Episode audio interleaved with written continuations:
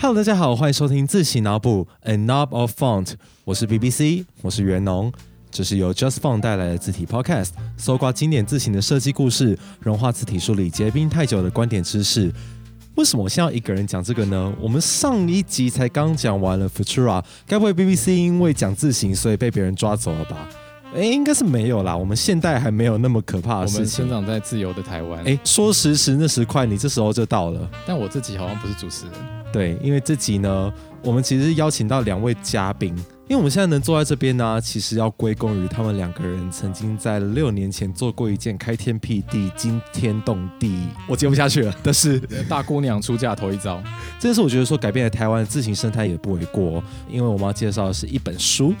这本书呢叫做《自行散步》，诶，跟前前一集的《自行散步走在台湾》又不一样哦，大家一定要搞清楚这俩差别。我们今天讲的是形态的形，不是形状的形。啊，讲到这边，我觉得大家都头痛哦了，我们还是直接进来吧。欢迎到两位来宾苏伟翔和 But 柯志杰。 Hello，大家好，我是 BBC，好，大家好，我是 Bud。你们好冷淡哦，我以为你们会有一个 热烈一点的开场。耶、嘿这样子，那今天真的很高兴邀请到你们两个来，我瞬间就变成一个主持人，然后来访问另外一个主持人跟另外来宾，好荒谬哦！这个配置真的超 荒唐，但真的没有办法，因为我同时介在多种身份之间，嗯，二十四个 BBC 的概二念。十四个 BBC，其实今天还有 But 嘛，这是我们第二位来宾了，他们他跟赤博汉有一个共同点，就是他们都水瓶座，就是有时候可能会断线，所以这是一个奇怪的巧合。我们刚好邀的来宾都是水瓶座，而且就是我我是天秤座，我们都风象星座，都是平嘛。，对，就是跟你一个火象星座形成一个对抗这样子，这是什么风与火的对抗？嗯风与火之歌。好，我们回来这边。对好尴尬，真的超尴尬超尴尬。好，那回到今天的主题啦，我们今天就是要聊《自行散步》这一本书。我觉得可能很多读者应该都读过了，对吧？跟我们第一本书介绍的《自行之不思议》一样，就是很多老师会说，哎，大家可以去读一读的那种书。而且更重要的是，这本书比起之前我们介绍的，都只有一本，这本有两本连别册已经有三本了，哦连别册还有三本，呃，这个有点复杂，因为我们在第二次就是去年的那个自行散步 Next 的时候有附一本附录嘛，叫《自行散步图鉴》，反而是自行散步 Next 的真正的本体所在。这样，你讲到自行散步 Next，那这个 Next 是在哪一年去推出的？二零一九年，哇哦！所以为什么事隔这么多年会重新推出自行散步 Next？其这实本书我不够好嘛？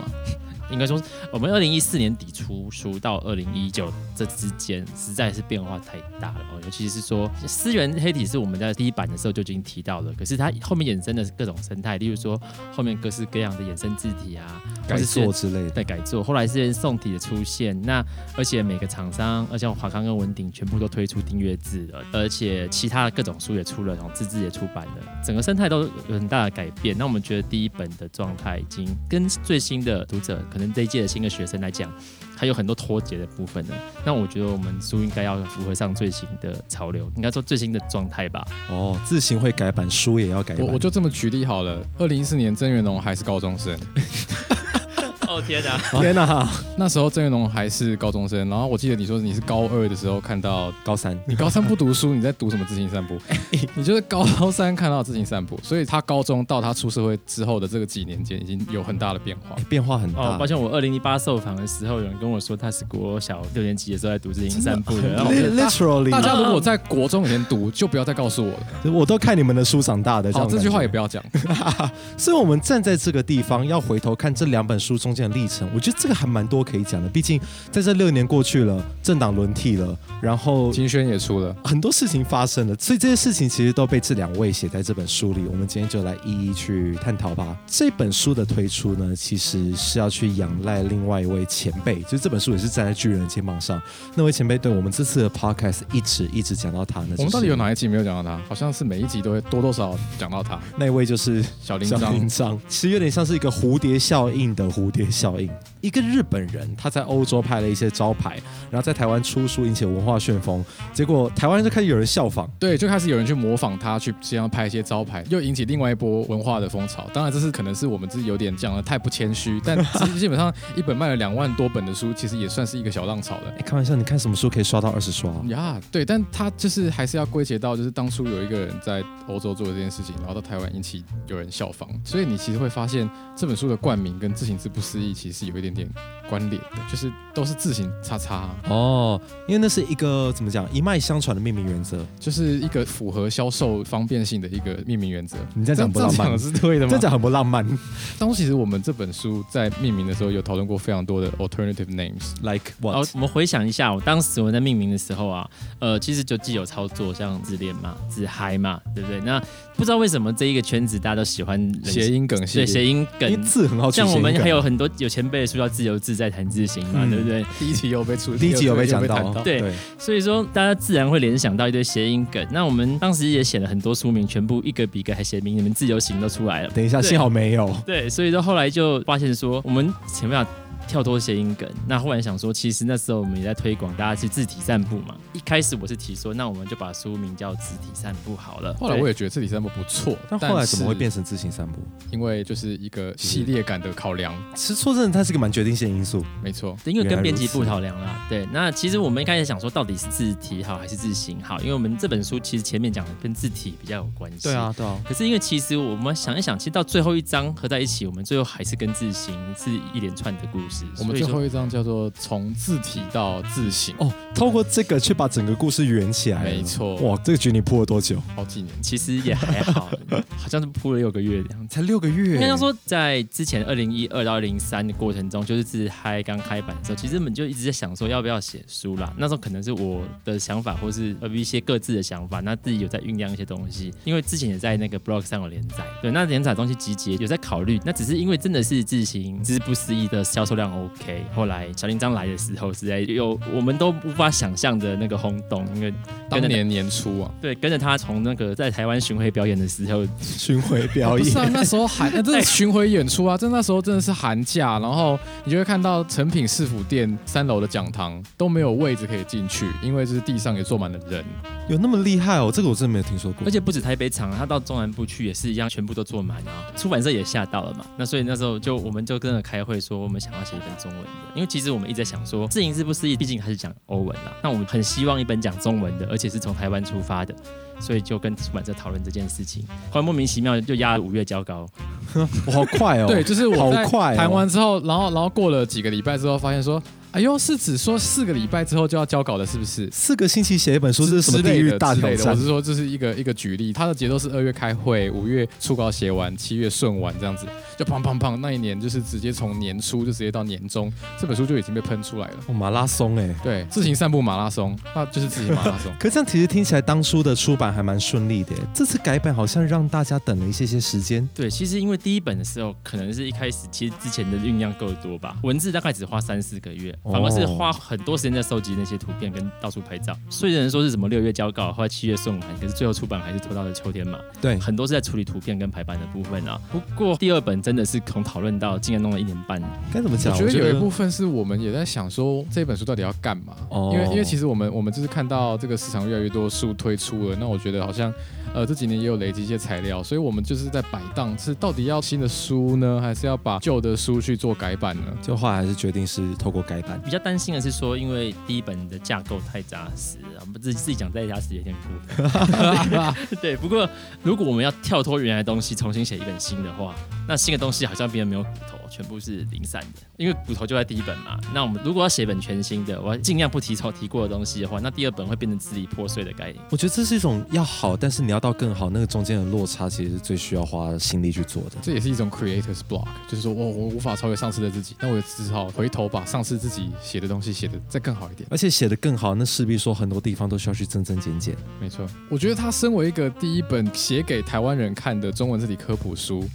我们其实把字体的功能性放在第一章。如果你看第一章的几篇故事，我们都在讲字体的功能性。可能好，我觉得可能有些国家他知道字体是有功能的，但在台湾可能绝大多数的民众把字体当做是一个可有可无的装饰品啊，我只要读得懂就好，我用细细明体也可以。但是我们在第一章，我们就想要直接破题的感觉，我直接破题，就说你们不要再说字体不重要了，字体真的非常重要。举例一二三，就是我们的第一章。我最有印象那张图就是那个全部炸药，这个故事我觉得很值得一讲，我们提一提吧。那个角角设计他们也有提到《自行散步 Next》，然后他们也有讲到这件事情哦因。为他很印象很深刻啊。对，因为全部炸药真的太白痴，而且而且后来发现是全部榨菜，我再跟大家补充一下这个脉络啊，就是在机场，他看到行李输送带上面有一包货品，然后上面贴一个胶带，上面封条写了全部炸药。所以那个机场就启动了一切就是因应恐怖活动的措施，然后结果最后过了 X 光检查之后，那一包就是全部都是榨 菜。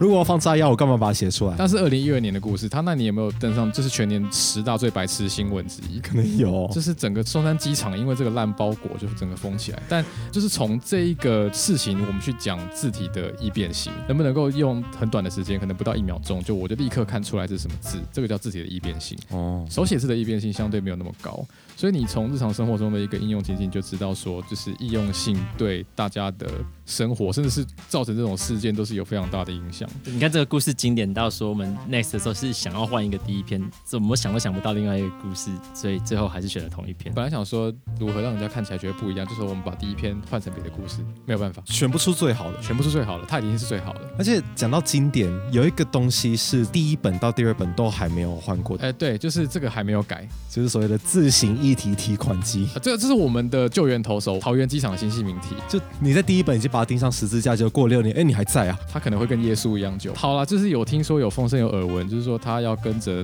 第三航厦的这个新建来把整个桃园机场都改掉，那也不晓得是什么时候。家祭无望告乃翁，反正就是说，就是这个怎么讲，新系名题可以再战十年，我也不感到意外就是了。就这意外的这六年其实变化很大，像说呃，台湾机场完全没有改啦，可是其实像台铁整个就完全变，其实变好了啦。最近发现说整个里面标示其实比以前清晰很多了，反而是桃园机场还原封不动，倒是有点意外。简单提一下为什么不行啊？就是比如说像你出海关的时候，就是你远远看的那个玻璃门上面写着“请勿叉叉”，它是用新系名体，不好意思，那看不见。这就是新系名体用在机场的一个很大的缺点。没关系。讲到说不变的东西，那就表示说也有东西是在变的。例如说，新的故事不断出土，也会变成说新的改版里面一个养分。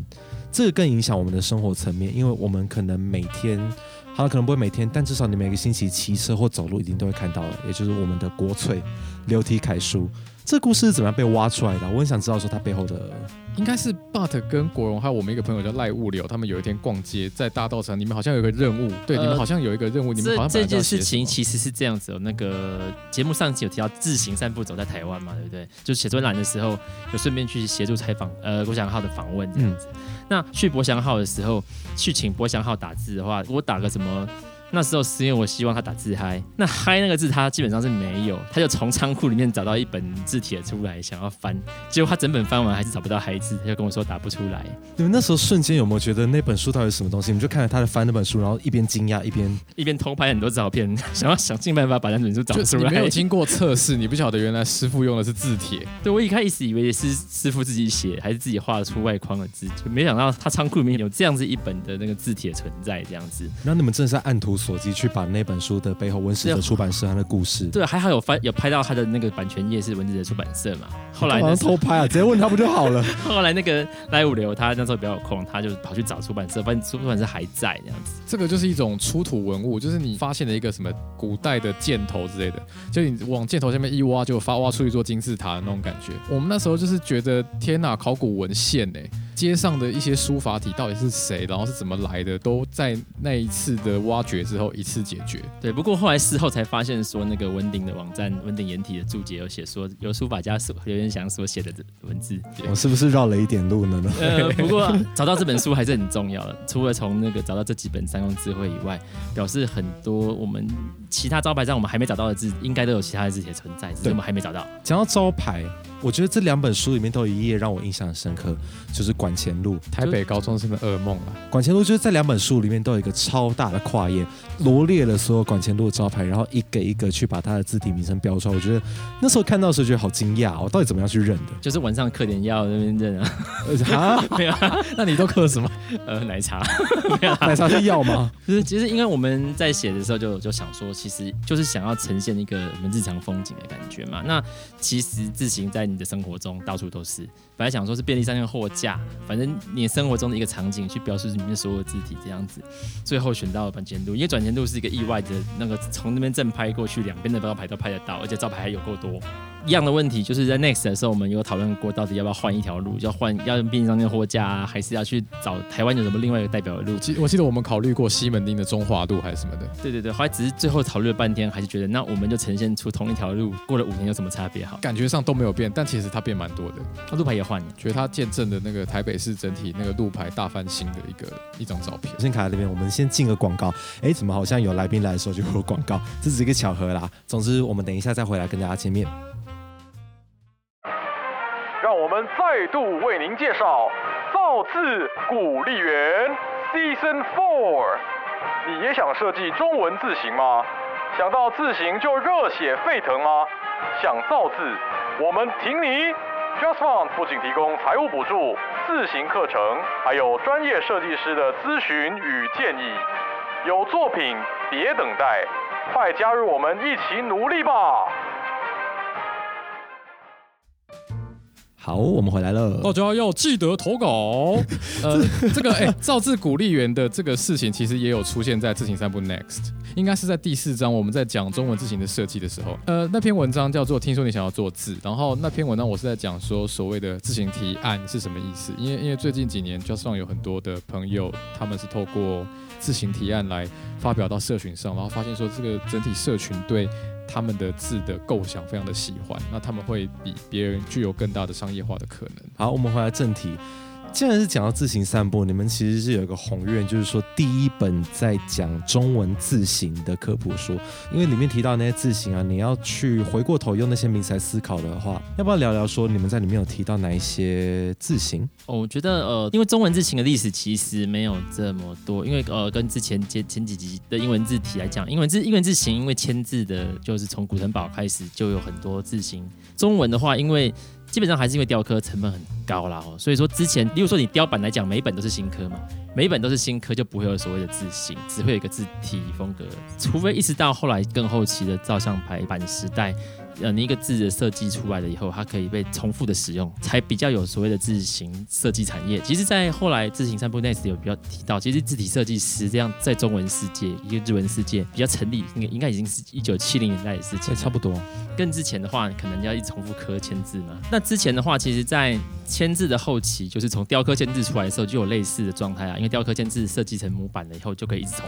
那刻。理论上是这样子、啊对，可是因为成本还是太高，因为你要刻一套雕刻签字就是几万字，你要考虑到注字行的空间可以摆几套字的问题，每一套还有好几个字集嘛，能摆个宋体、楷书、黑体，不对不起，我已经摆不下了。就该有的都有了，好像就差不多了。对，所以那个时候没有所谓的自行产业，我想设计新的，是不是行不会想买啊？没有那么多空间可以摆嘛，所以很多人在自嗨去问说这是什么字型，后来他贴出来是民国初年的时候的没一些这种报东纸，西啊，对，那基本上那个时候一定是手绘啦。可是字体的话就有历史了，例如说，呃，明体我们可以追溯到明朝，楷书的话当然就是手写的，所以可以追溯各种不同的书法风格嘛。对。可是它各自各自有各自的故事。那我觉得，呃，我们第三章其实就是想要把，呃，就是每套字体，无论它是在比较老期的，或者是就是字形旺盛期以后出现的新字体、新字形，纷纷把它的故事找出来，让大家多认识他们。而且你们在里面就有提到说，有很多观看字体的方式，你可以把它打出来， 把它印出来。可有一个更学理上面的做法是，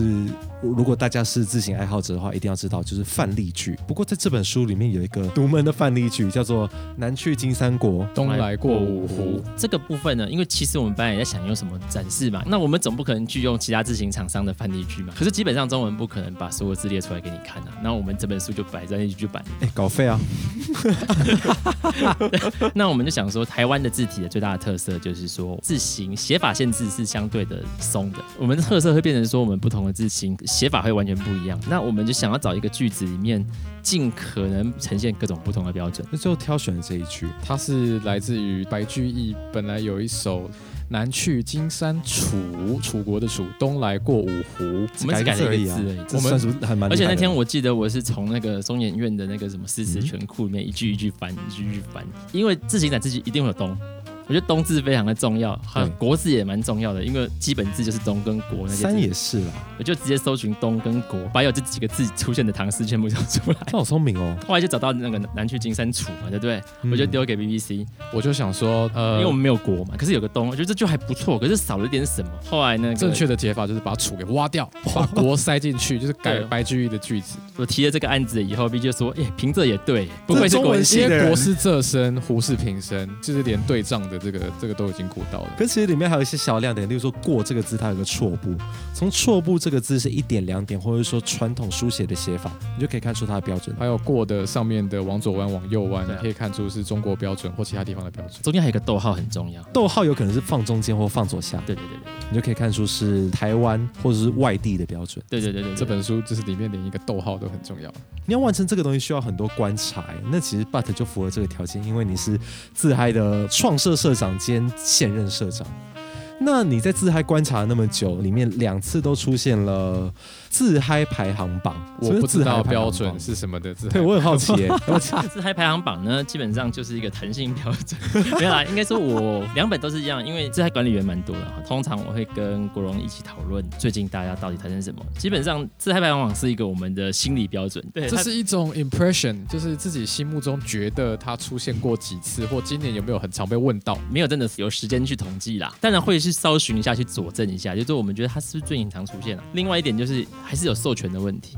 如果我们觉得它很常出现，可是我们真的拿不到它 license 的话，在尊重著作权的情况下，我们是不放的。哦，难怪。呃，我还记得里面记载的很多是，例如开源自行、免费自行，不过基本上其实八九不离十啊，因为开源自行被很用得多人用尤。其这几年真的用的很凶，像去年 Nest 的授权马梅龙，马梅龙真的是在二零一四的时候完全没有他的身影，到二零一九的时候整个窜出，从二零一八年底开始就大量出现。最近还有那个 checkpoint，这套字型对 checkpoint。 SharePoint 其实也是大概二零一四我们就知道这套字型了，可是大概也是到一八才一八开始差不多比较常看到。其实很多事情都是早就存在，没人发现而已。这也是一种策展了，对不对？用这个概念来包装，我觉得没不错错没。错，那其实还有一个热门的列在里面，也是在这几年才推出来，就是金萱啦。这个金宣完全是这一次的一个很重点的章节，因为其实以前在自行三部第一本二零一四年的时候，我们是没有介绍中文字形怎么做，我们可能只有简单的写一下。那时候是用蒙娜的范例，香港蒙纳公司的范例，其实五年了，我们自己公司就是 Just Fun 自己都做完一两套中文字型家族，变成说我有非常多的第一手资料可以跟大家分享。所以其实里面的整个第四章，我就是以金宣当做一个核心，而且其实这次新增的内容也不只说是纯自行议题，还包括一些比较软性的。一个最大的，我猜应该就是 emoji 了吧？虽然说大家都说亮点是图鉴吗是图鉴，但我真的觉得 emoji 也是这次的亮点。对，那我们这次会把这个 emoji 摆进来，其实它有一点点唐突，因为它不是中文字型。可是它我们最后决定收进来的原因是，第一个它在之之前自建小聚每场分享里面，它算是反应相当热烈的一次。那另外是说，它很多部分，尤其在 Unicode 的范围上，它跟中文字型很相像。那更重要的是，因为这五年过去了，其实手机上的 emoji 的生态已经完全成熟了。因为在一四年的时候，很多手机基本上是看不到 emoji 的。我们跑回来讲一下什么统合的问题跟中文字到底有什么关系？就是因为中文字在外国人眼中看来，就是也是还蛮鸡掰的，就是很多字明明就读音都一样，但是有很多个不同的写法。但 emoji 就是也有这样子，它都是笑脸，但它到底算不算是同一种笑脸？笑到什么程度是一样的，笑到什么程度是不一样的。它笑出眼泪是不是另外一种图？对，因为中文的话其实这样子，例如说机器人的“机”的简体字，在日文那个字其实是书桌的意思。这个哎，其实，在中文跟日文意思完全不一样，到底是同一个字还是不同一个字？哦对，可是，在 CJK 的部分，Unicode 决定他们都是一样的字。这有点外国人管本国没事的错感，觉。外国人管我可们是东亚的事情。为什么会这样做？是因为哦就是如果 CJK 全部各自编码的话，第一个是暴增。例如说，我看到一样的东西，我很难去判断它现在是哪一个语言的哪一个字。例如说，如果你要一一去考证字义的话，像尾鱼的尾，本来在中文不是尾鱼的意思啊，哎，不然是什么意思不？然什么意思？它是被日本当做尾鱼了以后，台湾才叫它尾鱼嘛。的，像中国香港现在还是讲那个，金枪鱼吗？对，对对对哎、对，我们每一哦集都会有一个这样的冷知识。奇怪的知识像增是加了。鲑鱼的鲑应该也是不是这个意思啊，因为他们这样还是叫三文鱼嘛。哎，我认真不知道哎，台湾真的受日本影响很深所以欸。它这样子，你那个龟跟尾这个两个字，你到底整合还统合还是不统合呢？ 好了，我们可以体会到这个国际标准组织也有他们的难处了。但我真的 要跟大家提一下，因为因为柯志杰在这本书里面一直骂 M 很恶心，到底为什么很恶心？你应该该要跟大家解释一下这一点。我偷偷看一下我的，我忘记恶心了几次 这样。他忘记到到底写了几次 emoji 很恶心。这个是以一个工程师的观点说 emoji 是一个恶心的一个地方。例如说字形，我们一直对字形认知就是一个黑白的世界。emoji 它把彩色变进去了。跟什么抢它啊？破坏了黑与白这个一一边一国的平衡。另外是说，我们讲字形的话，字形有一个很大原则是字集，啊字集就是呃 chart set，哦呃 chart 这 set 我们要去决定一个范围嘛。嗯例如说英文很简单，英文字集就是二十六个字母这样大小写，我们要先确认一个字集。才有办法去做字形嘛？对，那其实中文也是，所以我们要先搞清楚中文的汉字有哪些，确立一个字集了，再去做成字形嘛。那 emoji 的问题就在于说，它根本是图案嘛，那你要怎么确立字集？你笑到什么程度是不同的笑法？而且还有各种不同的猫，各种不同的鬼。对，猫上面有一堆表情，如果两边都有跑步的图案，一个往左跑，一个往右跑，它到底要整合还是不要整合？我知道飞机有分降落跟起飞是两个不同的 emoji。计程车有分正面跟侧面学校也有分欧洲版跟日本版，对，对这就是很奇 怪。啊。不过那个说到这个 Uniqlo 最新版本，大概大家各位的手机最近应该快要可以用了，等到下次更新，应该珍珠奶茶就出现了。真假的、啊？哦，是台光湾首次登上 emoji 的世界。认真哎！哦天哪，讲了好多东西哦。那我觉得我们要带回到 But 作为自嗨版主的这个身份，自嗨是在几年创的、啊？二零一三年年初，你仔细想想看，自嗨这三年就要十周年了。啊有这么快吗？ 这样逻辑是对的啦。可是今年七周年也已经够吓人了。七年过去，你看到从几百人到现在已经几万人，你应该会觉得说看到很多不同的变化吧？最近变好难管哦。就是最近的自嗨，就是不断会有一些偷渡的政治文，对，其实问题在于说，说是偷渡，可是又他也不是没有讲字体。对于初期的自嗨，其实政治文还蛮宽容的。可是最近的话，版友变多了以后，真的很会因为其他问题吵起来。以前的话，大家会比较认真讨论自己。比较人比较少，但相对来说专业人士的浓度比较高。可是我们也是崇尚言论自由啦，最后折中就是选举权管得很严啊，选举后就哦，临时条款的概念。对，就是高雄的选举目前为止在临时条款范围里面，哦所以因现在为我不可以讨论高雄，那现在我觉得没什么好讨论的也还好啦，好像也没有什 还蛮冷么哦，反正有人就是已经当选了。啊。回过头这个，我觉得这是一个社群扩张的过程中一定会面临的阶段欸嘞，因为甚至有人说，好像他讨论的热度没有以前那么多。例如说，可能以前一篇文章大家会在底下有很多深层的讨论，但现在就是无限 OP。就是一在一个群体里面，人越来越多，就是所谓的树大必有枯枝，人多我不想讲，反正就是在这个扩张的过程中，一定会发生这样的事情。它其实映照出来正面的意义，就是说它走出了某种小同温层，开始迈入比较多人关注的这个局面。这好像就是我们一开始想要的，但是我们现在又回头过来去看说当年的这个深度的讨论就不见了，这样子。我觉得是一语不能两吃啊。不过我觉得某个层面来讲，其实问题在于大家都都没梗，就是从从我觉得这 从个之议前题有它的从天然之前性质包括我们在写 Next 也是一样，或者自制为什么日文版也终结，台湾也停止，因为其实大家都找不到主题。现在不是说字体这个领域没有东西讨论，可是要么就太深，要么就是可能不是一般人会有兴趣的部分。 有可能是这个领域的成长曲线还没有办法跟上网络现在这么快的文化。呃，对，还蛮说到我心中的感想，因为台湾网络，我觉得最近过去几年文化是一个，可是跟着 YouTube 一起爆炸，就是各种搞笑、各种梗图。我我记得我以前在刚做自恋的时候，我 po 梗图是没有人要理我。 所以我们是不是缺一些字体迷音？ 那我们现在点播一下草东的烂泥，好不好？我觉得自行脑补是 j o s 提出来的某一种解放，就是。哦，就是怎么讲，表面上看起来是在谈过去谈过的问题，但透过这种对话，把以前谈过的东西再往更深的地方，或更往次文化。我觉得我们讨论常常是不只是限定在字体设计本身。哇，我们一路从自嗨聊到这本书，再从这本书聊到字体，然后再聊回自嗨，那这样绕了一圈，我觉得，嗯，我觉得大家应该都预稍看过这本书，但没有的话，还不如现在赶快成品翻翻。希望他可以继续陪着刚入门这个领域的人走过一段懵黑懂暗的的。岁月，懵懂的时期， 就是我们我们两个可以在懵懂的时期陪你认识一些基本的东西，而且可能可以让它看起来很有趣，这样子。对，无论如何，字形散步应该是中文第一本的字体字形科普书，到现在应该还是唯一一本。他可能以后都 还是我要封它为自行学步车。自行学不成。对对啊，对啊，对啊，对啊。因为其他中文字形的相关书籍的话，要么就是真的写给设计系学生看的，再不然就杂志嘛。所以说，其实这本应该要认识字体的话，应该最容易入手唯一的一本书。好，那这集的自行脑补就到这边啦。喜欢的话，欢迎五星吹捧，然后欢迎分享给其他喜欢自行的朋友，全部让他们一起瞎听起来。那下一期的话，我们要也是讲一套字形，然后那个字形设计师好像，就是人有点怪怪的。棒子应该不知道我们要讲哪一位。不知道，好，谁呀这个下一集再我揭是台晓。湾人，好险。 哦，好，不管，总之我们就到这边啦，下一集再见，拜拜，拜拜拜拜。